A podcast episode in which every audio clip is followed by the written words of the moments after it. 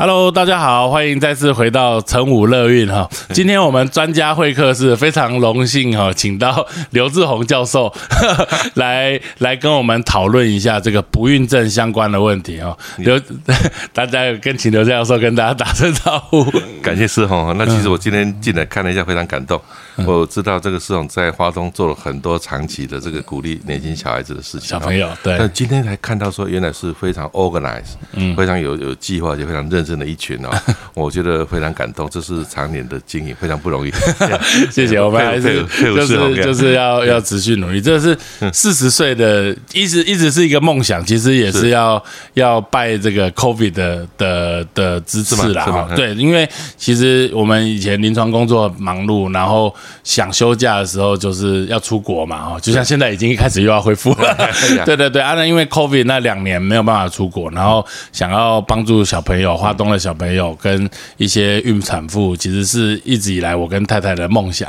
好，那因为我我跟我。我太太也没有也没有小孩，不不孕症这块也要了解一下。对对对，啊，那后来就觉得就是说，哎，既然这样子，我们可以尽我们有能力的话，就能够帮助一些小朋友。那因为 COVID 没办法出国，就干脆我们来做这件事情。所以在就在 COVID 的二零二零年的那一年，我们成立基金会。因为 COVID 好像三月开始，是二零二零的三月，啊，我们基金会是七月成立，就一发生 COVID 就干脆就做，然后就集资啊什么这些弄一弄，然后就把基金。会做起来，所以到现在大概两年半，也有一些一小小一点点相当的成果。我每次看你们那个照片，小孩子很快乐，而且你最快乐。对啊，我都跟他们讲，我就说，其实事实上。我们以为是帮助人家，其实我们付出了很少，自己得到的其实事实上是太多了。你客气，但是我觉得这是一个长期的耕耘，非常不容易。对啊，就是长期。你那么忙还愿意做这种事情，呃，特别可爱。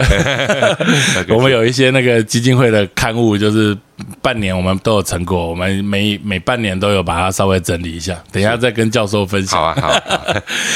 好，我们今天哎，我先跟大家介绍一下教授哈，教授是这个呃之前这个不孕症。医生，他叫做台湾不孕症医学会，台湾生殖医学会，生殖医学会，生殖医学会的理事长啊，然后长期都是在成大、台大有当兼任的教授。之前，呃，刘教授也是非常成功的呃开业的医师哦，这个应该算是先锋了。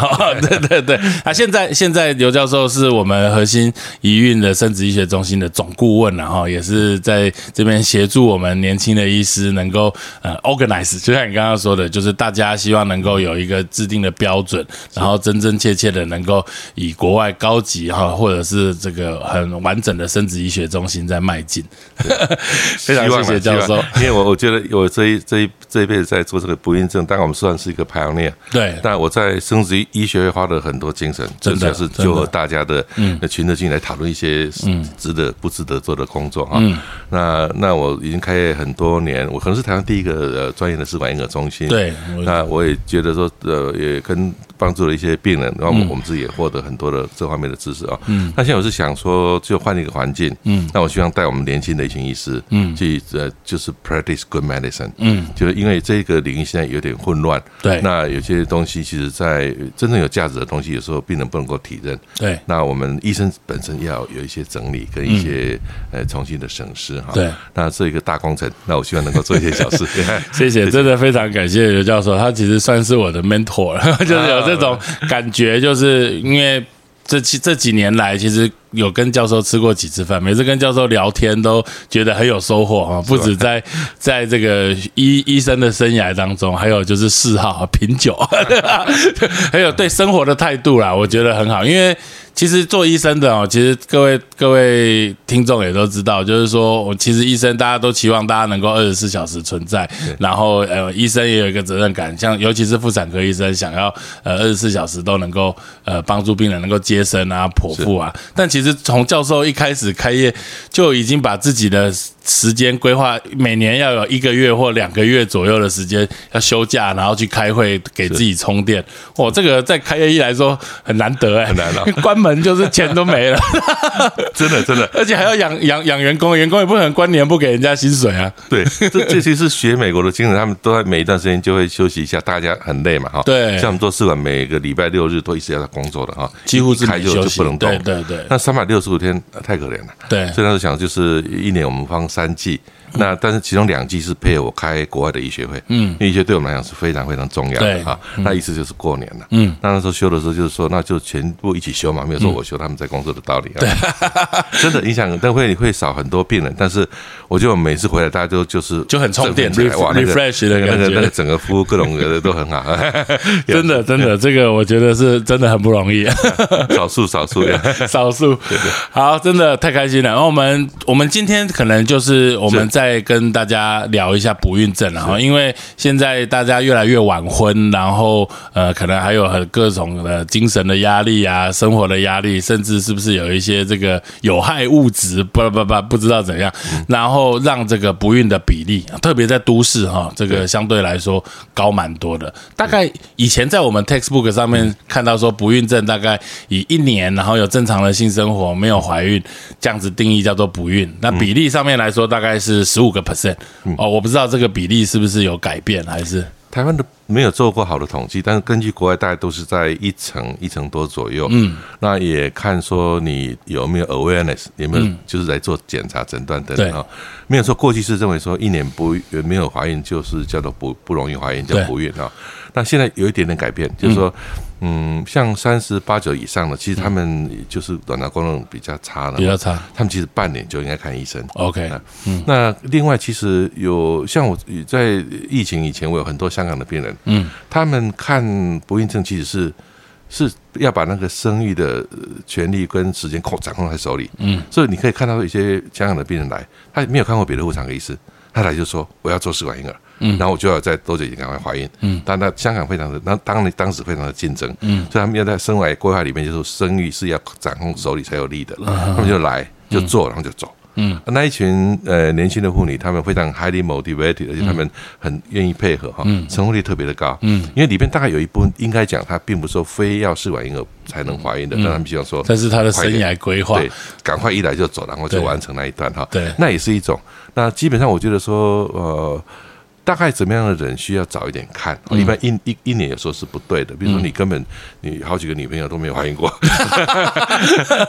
你要想，因为我看碰碰到一个家族要他的小孩跟女朋友先。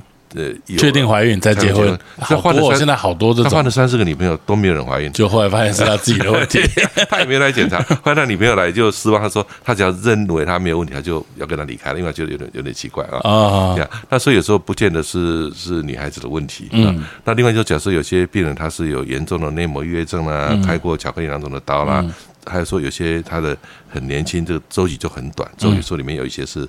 不好的，嗯嗯那这些就是要提高警惕啊。这我想就是，呃，看不是每个人都是一定要一年啊。你觉得有问题就应该看，嗯嗯。OK，不孕常常我们都会觉得好像是女孩子的问题啊，女生的问题，但其实有一定的比例其实是男生的问题。这一块我也想要跟大家强调，就是不孕症常常不一定是女孩子的事。教授，男生比例上面大概会有多少可能的问题？一般都是差不多，看女孩子占三成多，女男男生问题占三。成多，男女大概一样哈。然后另外那三层也都是，也就各各有都有问题的，都有问题的哈。所以是差不多，差不多。但因为你通常会是重心哦，两个理由是因为第一个，现在男孩子的治疗非常进步了，等一下我们可能会谈到一些，就是说你金融很差，其实都很容易克服。嗯。但女孩子的最大的障碍是年龄。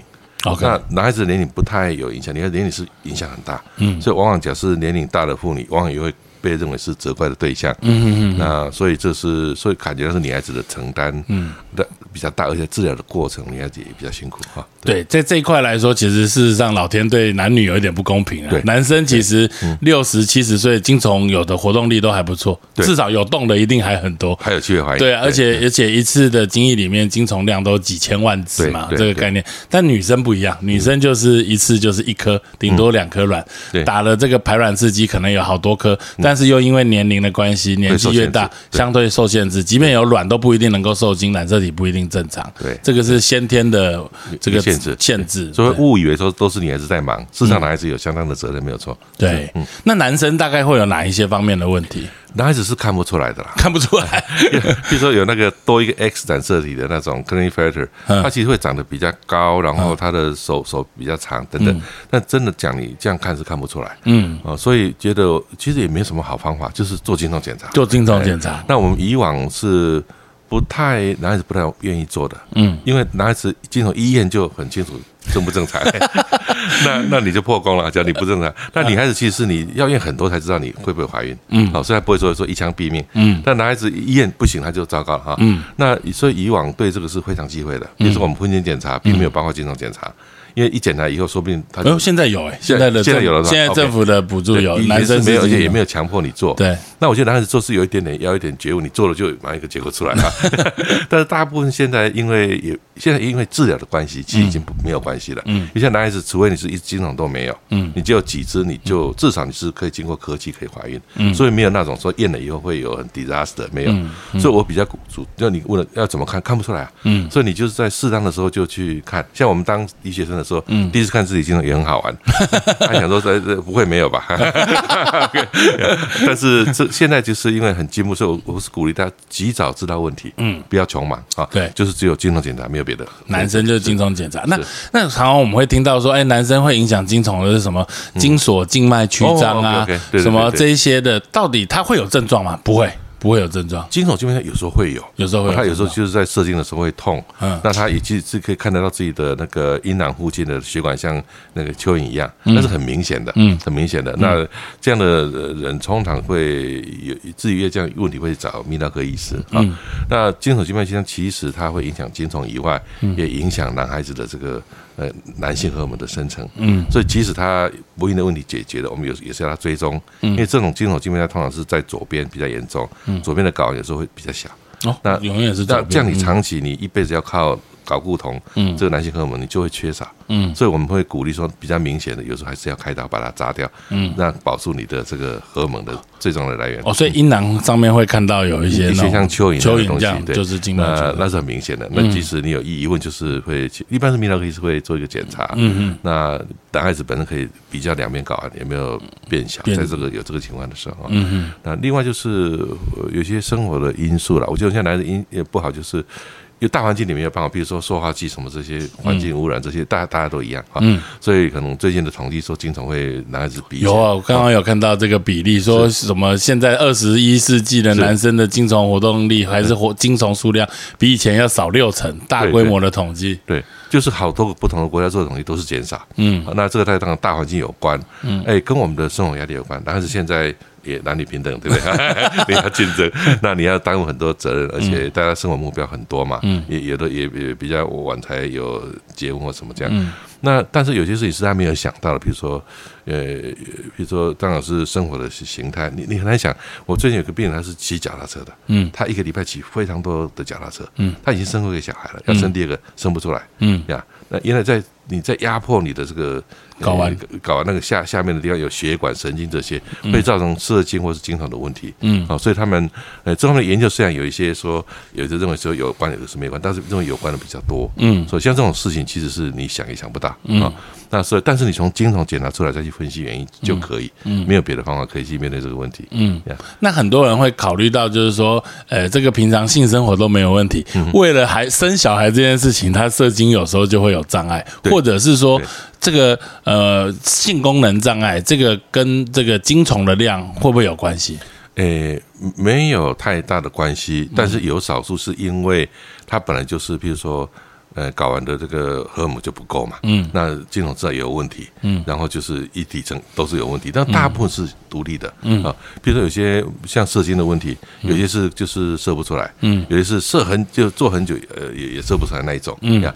那这种其实他们一旦在这是在性行为当中，嗯，但他们有时候在自己射射得出来，嗯，比如他们自己用手的话就要给精虫检查是是是 OK 的，嗯，呀，那但是这里面有一些心理障碍问题，心理障碍，因为其实被医生。在进入治疗，被医生命令说啊，你一定哪里一定要在一起。这其实我们是个建议啊，说你这时候最容易怀孕嘛。对。但有时候会，他们会太重视这个，对，就会影响性生活很多。譬如说，有些男孩就不敢随便射精了。好了，一个一个月里面都不射精，就遇到那一天，他才射。嗯。那结果我们医学上是认为这是完全错误的。嗯。因为在我们的统计里面，去找那个每天射精的人，有些每人他每天要呃做做出来才能睡睡觉啊。这种每天射精人跟每两天射精一次人是怀孕率最高的啊。那两天，因为我们精虫大概在新陈代谢，他们在二十四小时里面就可以恢复了。对，羡慕，对，每个都是这样，每个都是没有去测。因为因为有些时候我们譬如说在做试管婴儿，要那个先生取精虫，他第一次可能取了以后，看来不好。那我们就太浓稠，是不是？有时候他就是刚好跟平常表现不一样，很意外，这也没有办法知道为什么。OK，那我们就说，哎，这个精虫怎么那么差？就两个小时就说你再取一次。嗯，那他说还取得出来吗？就有时候取出来比第一次还好很多哦，所以都是比跟我们想象的不一样。嗯，所以有时候我我会鼓励我们的不孕妇在看我诊或在治疗的时候，就是说你大概要常常去要射精。嗯，所以要改变性生活的关系，说你想要在一起就在一起，因为你想要在一起不跟你在一起，那不想在一起应该是排卵要在一起，所以把他们打乱。对，很多夫妻关系从此变得不好。对啊，把性性性行为变成一种工作，一种任任务，而且是一定要在什么时候一定要射精。哦，这个有时候是很困难。讲到这个，到底不孕症医师是叫做 infertility doctor 还是 fertility doctor？我们 很有趣，到底是不孕症医师呢，还是让人怀孕的医师？标准来说，即使在国外也是不喜欢这个 infertility 这个字啊，因为好像说你看了半天就是看成不孕这样子哈。对对对，而且不孕有有点有时候会以为是节育的意思。OK，所以我们一般。会认为说是 fertility doctor，英文是这样子，这是 协助生意的一个 doctor。对对对对对，OK。好，那所以就是说，哎，这个刚刚有提到，男生其实基本上只要有一点精子，我们大概就能够靠实验室的方法，能够让让呃能够达到怀孕的目的了。是对啊，女生的这一块来说的话，就比较。有可能会有不懂的问题，比如说卵巢或者是输卵管的问题，对不对？男女孩子很难去做很完整的一个诊断，因为你要付出很多代价。嗯，其实你要做的很完整，比如说你要要摄影、嗯，腹腔镜、手术，嗯，然后还有很多呃荷尔蒙的检查等等，一步一步，我们一般是慢慢的抽丝剥茧。嗯，从我们一般会，其实，在看诊的时候，像我就设计一套呃问卷，你自己的 protocol。对，那我我那他大概花个大概。呃，三十分钟什么去好好回答啊？但是值得的。像我们最近我去日本了，嗯，我们出发以前就是先给我们一个一个护照，自己那个哦，对啊，那 SOS 买 SOS，对对对。那完了以后就可以让国人看，你一走就进去就通了啊。对对。我也是希望我的病人来看我的时候，会有一些问卷让他好好回答。嗯。那它里面很很详细的事情，我们是经过设计的。嗯。那经过这样以后，你就知道问题会落在什么地方。嗯。从而去分析他他的一个一些问题嗯。就会节省很很多的很多时间。嗯。那所以女孩子其实自己要注意，就是说。诶，我觉得有一点就是我们最近学会在推的，就是说你要知道你的卵巢功能在什么地方。那现在有一个叫 AMH 的一个指标，以前没有这种东西。嗯，那我们台湾是最早用这个指标来看病跟来参考的。嗯，那当然 AMH 不是绝对准确。嗯，但是假设说像我以以以最近有一个病人是他的妈妈是不孕症，嗯，然后他就是呃知道他妈妈那时候的辛苦，那他觉得说他也能够做什么？嗯，他就说，哎，其实有很多人是缺卵，他就什么事都没有就跑跑来捐卵。嗯，那他他我就说，那你这样，呃，妈妈有知道你什么样？他说，OK，我们给他测 AMH，根本不到一。我说你的好心给你带来一个好的事，因为我这么早就知道他二十几岁你就是卵巢功能是不行的。嗯，你赶快帮助自己吧。嗯，你先存，你先存一些卵给你自己，未来要用。嗯，好，那所以就是你跟他说。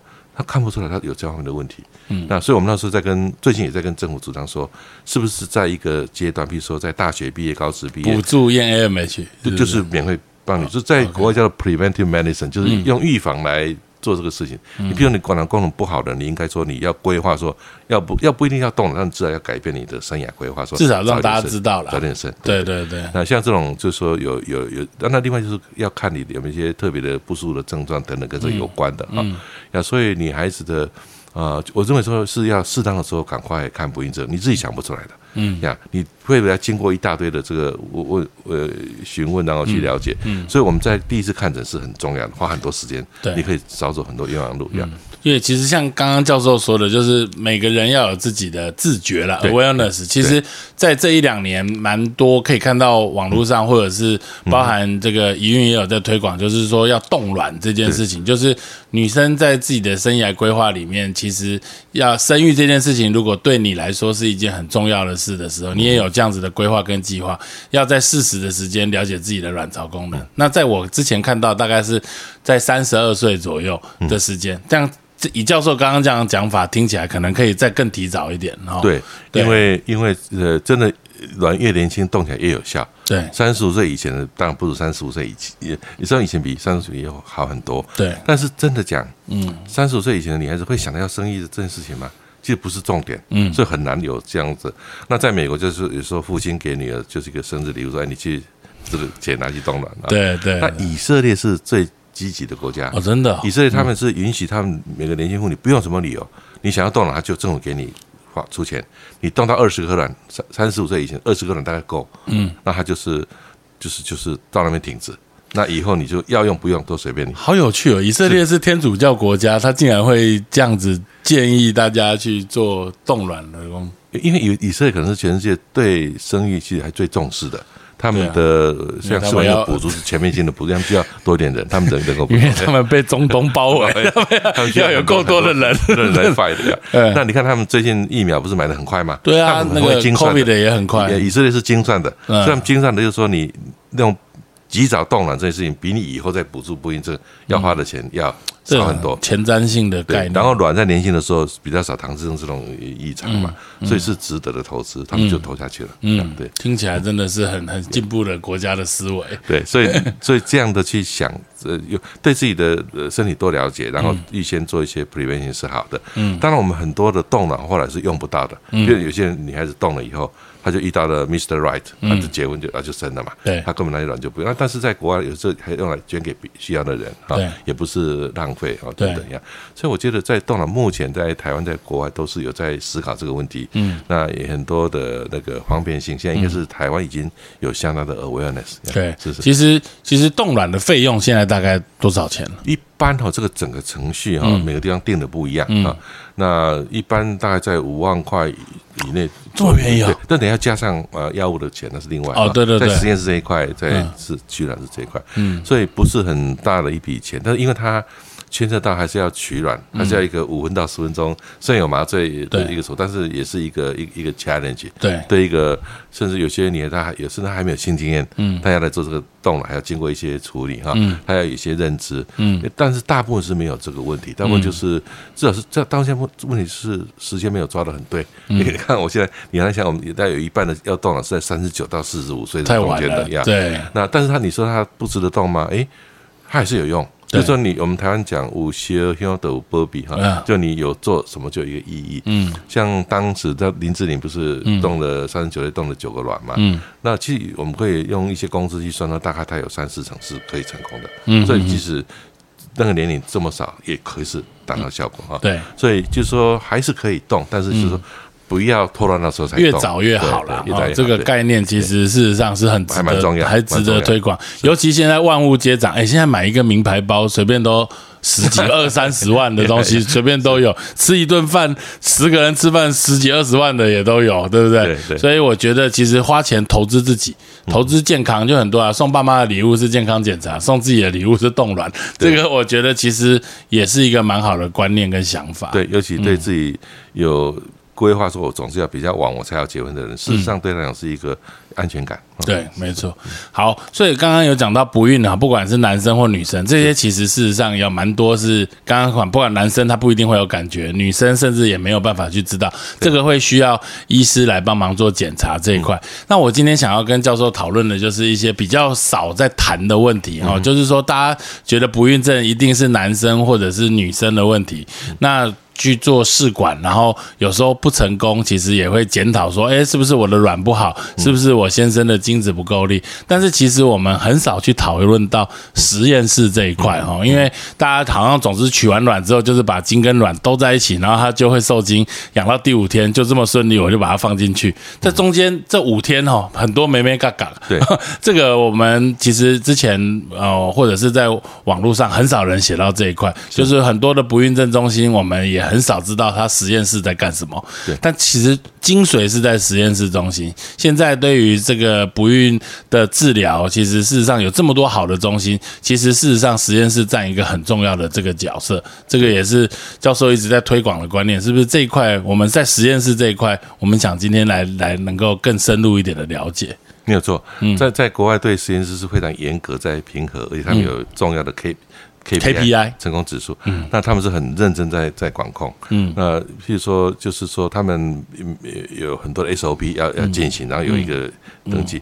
我们台湾有一个缺点，我是不是可以顺便谈一下？就是说，我们那到目前为止，病人不知道我去的中心成绩是好或不好，你怎么知道？我台湾从来没有再去公布每一个中心的成绩。嗯，在美国是法律规定他们要公布。嗯，所以他们就有一个压力。就是说，因为这个压力是我的成绩要好，嗯，那当然就要注意最那最重要的当然就是实验室占一半以上的真的因素嘛，嗯，他们就会很认真去经营这个实验室，嗯，那实验室的那一种各种 KPI 也会被检讨，嗯，呀，那而且他们譬如说不能说随便说我就是呃拿成功率百分之百，对，但是因为你你的所有的广告都连回去。那个 CDC 的网站的成功率，嗯，你才就你讲怎么样，你就要连过去，让病人可以去查，去查得到，查核。那那当然也会讲说，那我这样子，这个我，比如说有些你有没有诚实申报？对，病人有没有认真追踪，或者会不会选病人？嗯，你把不好的病人都都去掉，不不收。对。那这个在澳洲、美国，他们都有一些统计，让告诉病人，嗯，这个这个病人，这个医院可能多收一些年轻的，收些什么这样，病人还是看得出来。现在科技这么发达，但我们台湾是少这一块。啊，因为没有这做一个驱动力，就随便大家自己讲了。嗯，那现在大家只要负责跟跟病人说我很好，嗯，我不要证明我真的有多好。对，这是一个驱动力的问题。但是一个好的实验室通常会做很好的一个一个一个规划，然后去看啊。嗯，那这个实验室的这个设备也很重要，嗯，人也很重要啊，然后人做的一致也很重要，嗯呀。那这是呃，等于是他你你只要实验室掌握住，你这个中心就不会太差。那生殖医学会有在推广推动这一块，说要公布这个，或者是实验室自己要有自己的平和，然后来公告它的成功怀孕率。有在十年前卫生署有这么一一个想法，但是但是那时候我们把我们我们跟他讲说，我们赞成。但是你没有 ready，因为你在你在那个申报的过程没有一个很完整的系统系统去去确认你是申报是对的。嗯，呀，那现在的科学这么进步，应该很容易做到这一点。嗯，但很多国家是因为没有法律规定你要不要做，我们台湾是有这个法律，所以大概要相当适当程度的公布，但没有讲说是要公布到什么程度。嗯，那所以这里有一个一个一个 gap，模棱两可。对，那公布好处也有坏处，有坏处是假设说有些人他并不是诚实申报，嗯，他把自己成绩做大，嗯，那等于是害到那些城市的的的中心啊，所以那些国家。公布的话都是有很认真在去查核、去看说有没有报对、报不对等等哈。那这个对其实对病人来讲一个重要的一个一个参考嘛。对啊，那但是台湾一个缺点是因为太密集了，比如说台北就二十几家，对，你你三十五 percent，那我三十六 percent。我去统计起来是没意义，但病人数三十六点比较高。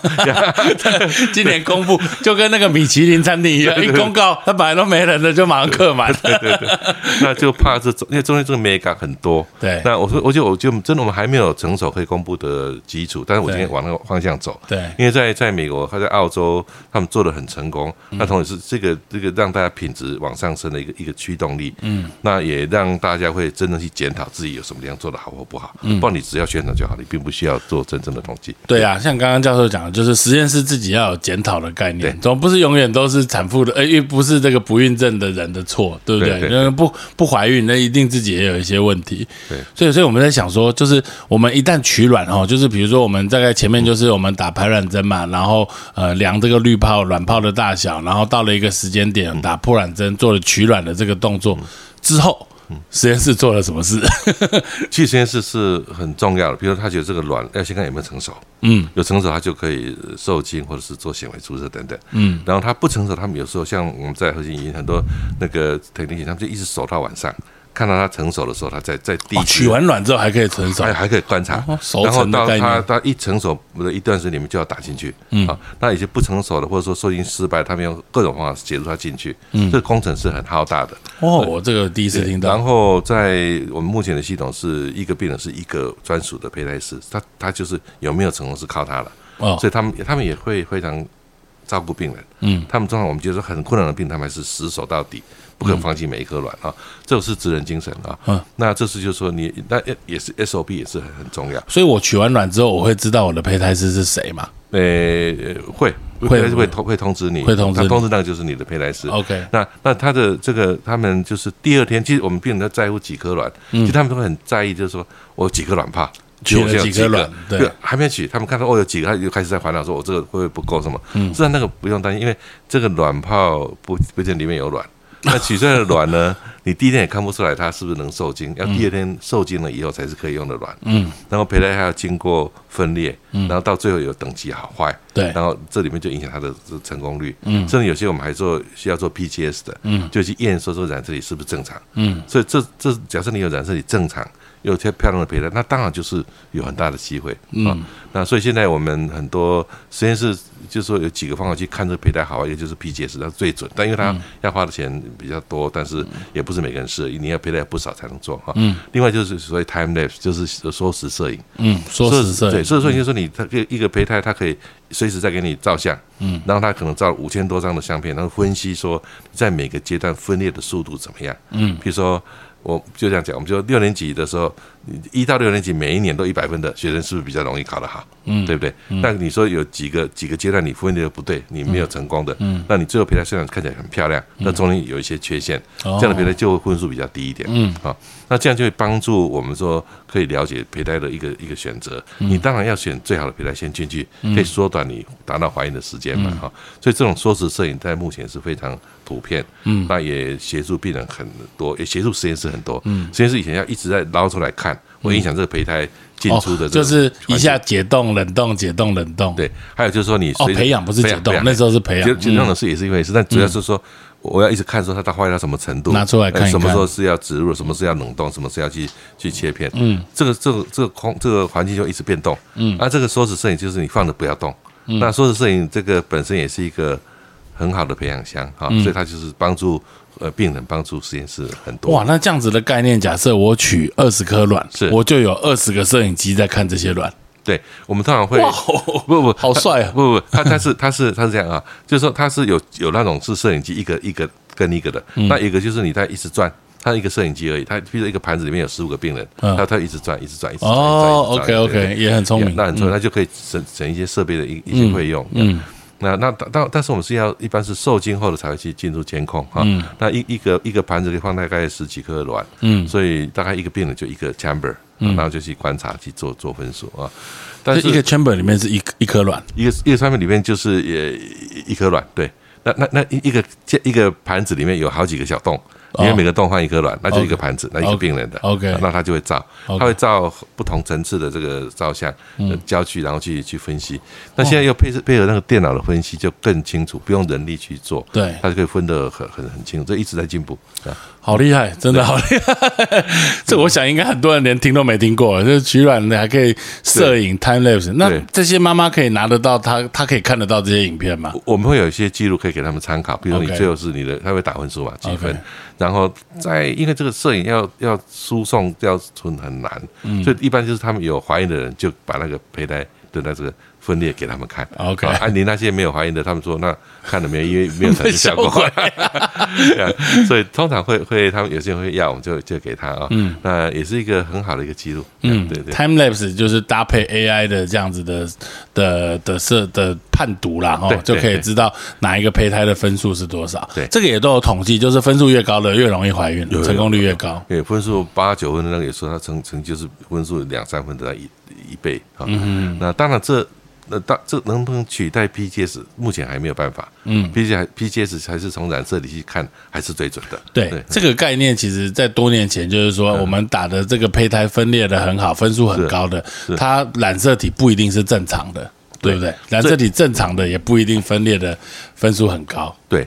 那这个对病人在呃接受有没有怀孕成功是很重要的事情。嗯，我我们等下可能会谈到，就是说你这胚胎如果是一个长得很漂亮，那其实它不是染色体正常的胚胎，它是不可能成功的。对对，那如果你植了好几个看起来很漂亮，而且染色体不对了，你会很泄气。对，你会想说自己有什么问题？嗯，我是免疫的，我是窗口不对了，我是什么没有做好？嗯啊，那这个东西在在这个染色体弄清楚以后，其实对病人是比较能够。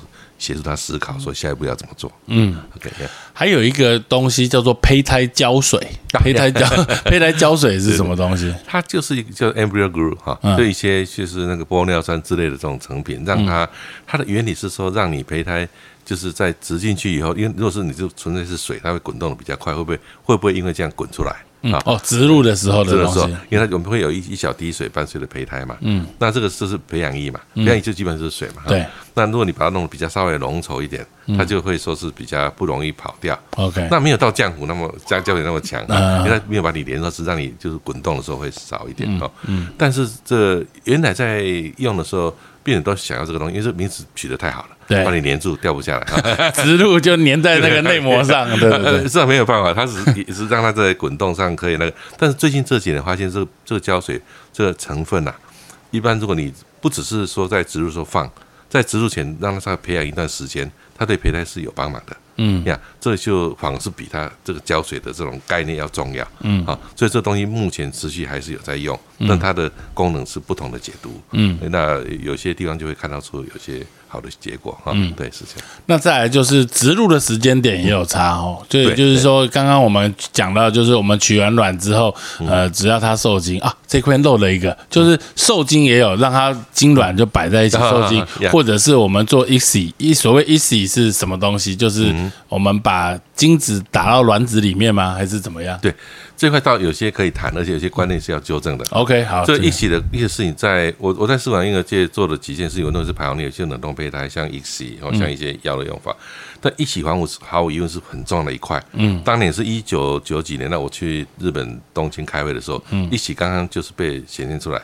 把一个精虫打到卵里面，其实卵是会破一个洞的。嗯，卵会也会会陷一个洞，然后它要恢复。嗯，我们都讲这个这卵可以活吗？嗯，它可以活得很好。嗯，而且它可以解决那种精虫少的问题。嗯，当时因为很多方法在里面，这个大家有很多人不看好。嗯，但是我当时一看就觉得说啊，这个是解决未来的一个重要的事情。嗯，我就把我的诊所停了。嗯，我说停了，我就 又停了，就就把它停了，就全部去休息，然 后全部去休息，我就跑到比利时的这个是殿堂去，我跟着他们。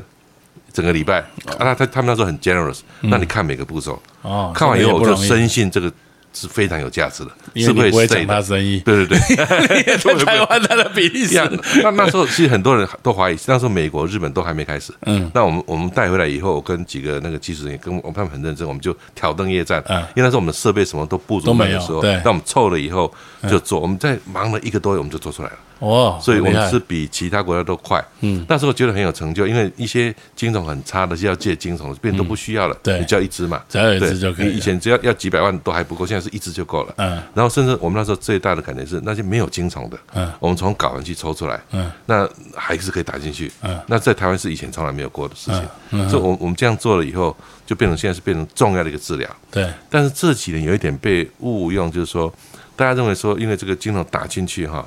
就是说，有些有些病人，他有时候你一般的受精方法他会失败，嗯，但是打进去他就这种比较不会失败，对，所以有些地方就百分之百全部做显微注射，嗯，但是我们国国际的学会都告诉我们说，精虫没有不正常的人，你不下去做这个，嗯，好，像我是最早开始这个的，嗯，我也认为这个有很大的 credit，但是基本上这个东西它是要是谨慎使用的，嗯，你说一个卵没事，你给他打一枪，让他受伤，然后叫他回来，有什么好处？对，那所以很多地方现在在说，你除非是精虫不好，不要去误用这个科技。比如说对卵少的、年龄大的，他以为说打进去会帮忙，都不对啊。嗯，所以现在这就是一股不正常的东西，跟科学实证不一样的。嗯，所以我都跟我们病人讲说，你这个精虫如果没有不好，不要去试这个东西，它没有比较好。嗯，不过那无疑是一个很重要的，对一些需要的是非常重要的。他们从需要借精变成不需要借精。对。呀，然后他们有些没有精虫的也可以做到。OK，但那些有些抽了里面，因为精虫无精症里面睾丸里面抽不出来，还是占了一个比例的，呃，将近一半的。嗯，所以那些病人就没有办法只好去接精虫。嗯，不过这部分进展的很快。嗯，所以才男孩子才可以说很嚣张，说我可以不用管这一块。但是他因为他很多，他很多，但是但是我们也发现说，也不能这样，因为男孩子五十岁以上，嗯，他的基因还是会变化。所以精虫正常的比例会下降，它的精虫里面的基因会变，所以所以单一基因的疾病会增加。OK，而且我们现在对男男性比较老的也也会有警告说，当你年龄越大的时候，你大概就是小孩子的有些不是大的缺陷，比如说你说过动症或是自闭症或什么这些，还是有一些呃其特别的病会出来，所以也不能够太晚，哦，就还是在尽在五十岁以前能够完成。嗯，那五十岁以后，当然你还是具有受精生育的能力，但是不见得要到那个时候，所以还是有点时间压力比较。但是其实说实话，像刚刚教授讲到这个五十岁前后有这个差异，在整个试管的过程中，其实没有去检查这一块，甚至即便到。整个产检的过程，我们其实都没有针对单基因疾病做检查。对，没有错，没有错。这个要等生完，可能要好几十年后才知道啊，这一群人有有状况。对，所以这所以也因为这样，就才这么。多的年的经验才告诉我们说，事实上有差异的，以前是看不出来，而且也没有人在管这一块。对对。对，所以这点我们也是会跟男孩子一点警告，哎，还是早一点，还是早一点。对，好，刚刚把这个漏的补上了之后，也就是说，我们取完卵的可能有 easy，或者是刚刚教授提到，就是说，如果状况很好的，不一定需要做这个检查，我只要把精卵都在一起放在一个培养皿里面，他们应该就会有受精。对，然后受精完了之后，会把它放到一个枪一个 chamber 里面，然后呃，有这个所谓的。time lapse 胚胎摄影这样子的状况，可以了解这个胚胎的成长，对，然后好或坏。那这个部分由胚胎的师，呃，胚胎师可以来帮忙来来检视这个胚胎长得好不好，提供给医师来做一个判断。然后养到大部分，我们会有些妈妈现在会考虑到有要。植入新鲜的胚胎呢，还是要植入冻的胚胎？那我们大概会有几个胚胎可以植植入的时间点，可能是第三天、第四天、第五天。这个有没有什么样选择？还是说现在的趋势都是往冻胚来前进？那个冻胚是因为日本人在几年前发明了非常有效的冷冻解冻的技巧哦，所以现在冻卵冻胚都可以到百分之九十五或甚至更高的。九十五的意思是解冻之后它还是健康的存活率，存活率九十五，然后就大家就整个就改变了哈。嗯那现在冻胚好或是新鲜胚好，其实在于病人的选择，嗯，并不是说所有的病人都冻都好，这我们都知道。就就年龄大的人，你在在冻解冻冷冻过程会损伤的比较多，耗损。对，所以我们最主要的冻胚的对象是那种。卵很多的，嗯，因为软很多的病人，他软很多的那个取卵的时候呢，他肚子很胀，嗯，有所谓过度刺激症候群的风险，嗯，所以你如果当时又给他植入胚胎又怀孕，哇，那个肚子胀到不能处理的可能性都有啊，所以这些病人是优先，嗯，还有我们大概每呃每十个病人在想要做新鲜植入的，有带有两成呢，在治疗过程他的黄体素突然。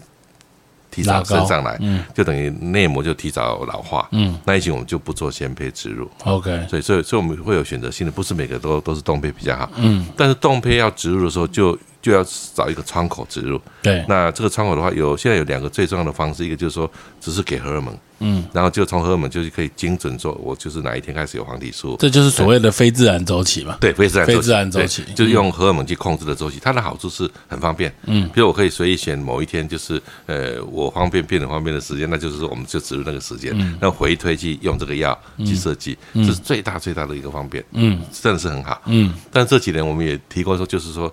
发现说，其实你还是要用你自己排卵产生的荷尔蒙来植入，嗯，这样的时候在生产的时候风险减少很多哦。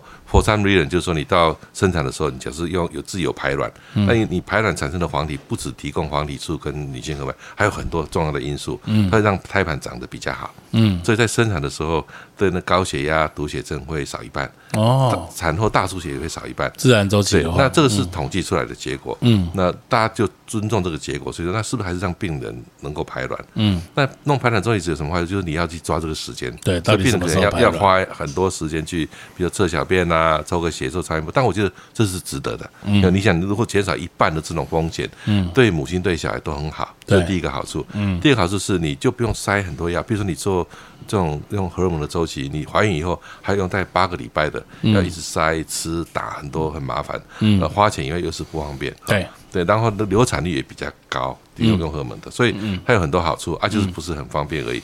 但是也要 stand by 这样子，因为它的有一定固定的窗口。就是说你变成你要，你每天都可能遇到你要植入的病人，啊，那有时候遇到礼拜天，嗯，好，那那因为窗口不是那么小，所以我们礼拜天的病人礼拜一也都还 OK，嗯，只是说真的是大家都要花时间，嗯，那但是这样花的时间是值得的，但我倒没有说一定要这样子做，因为有些病人他就是没有办法这样配合时间，比如他旅行，或者有些很老的病人他其实不是每个月都排卵的，嗯，那我们就只好用荷尔蒙周期，嗯。啊。这各有好处啦。但我个人，我现在带百分之九十的病人，我都尽量让他排卵以后自然周期就对了。对，那医生当然要花一点精力，病人也要愿意配合。对啊，双方的事情。其实这是一个蛮前瞻性的想法，因为说老实话，不，呃，fertility 医生对 不太管生产，对对，所以他到底后面这些风险高或低怎么样？其实我我其实眼睛一闭，根本不用管他。对，因为因为会交给产科医生，对，而产科医师其实也搞不清楚这个 case，或者是他也没有去了解这个 case 到底是自然周期还是非自然周期这些东西。对，像我会问了，我知道，但是我我想大部分妇产科医师连问都没问。对，反正然后试管哦成功好很好，继续 就就继续这样子。这其实都都有一些息息相关的东西。对，像我们现在呃核核核心里面有这个试管婴儿这个部门，就会跟产科有更多的紧密跟互动，这是很重要的。对，像我记得在。呃，二十几年前我在美国开会的时候，那时候我们不觉得双胞胎是问题，对，因为大部分病人觉得说。一次生两个，对，正想问这个，就有吗？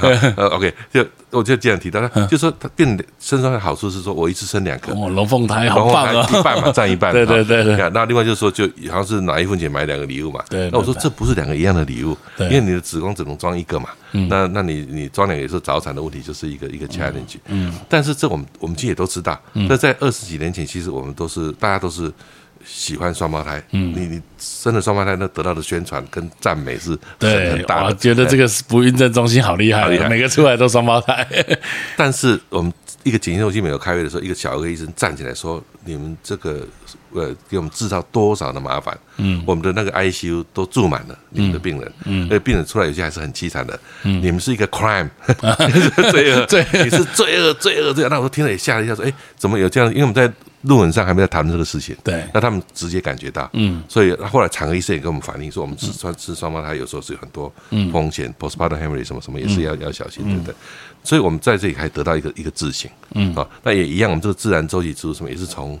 佩林纳托尔里面得到的讯息告诉我们说，其实这里要注意，嗯，啊，对，所以这个是这这个是一个要有 feedback 的过程。很高兴我们这边就很多的对话会会改善，对。对，谢谢。今天哇，跟梁教授聊了很多，聊了快一个半小时啊，真的吗？我们我们 我们我们分成两集啊，这样子。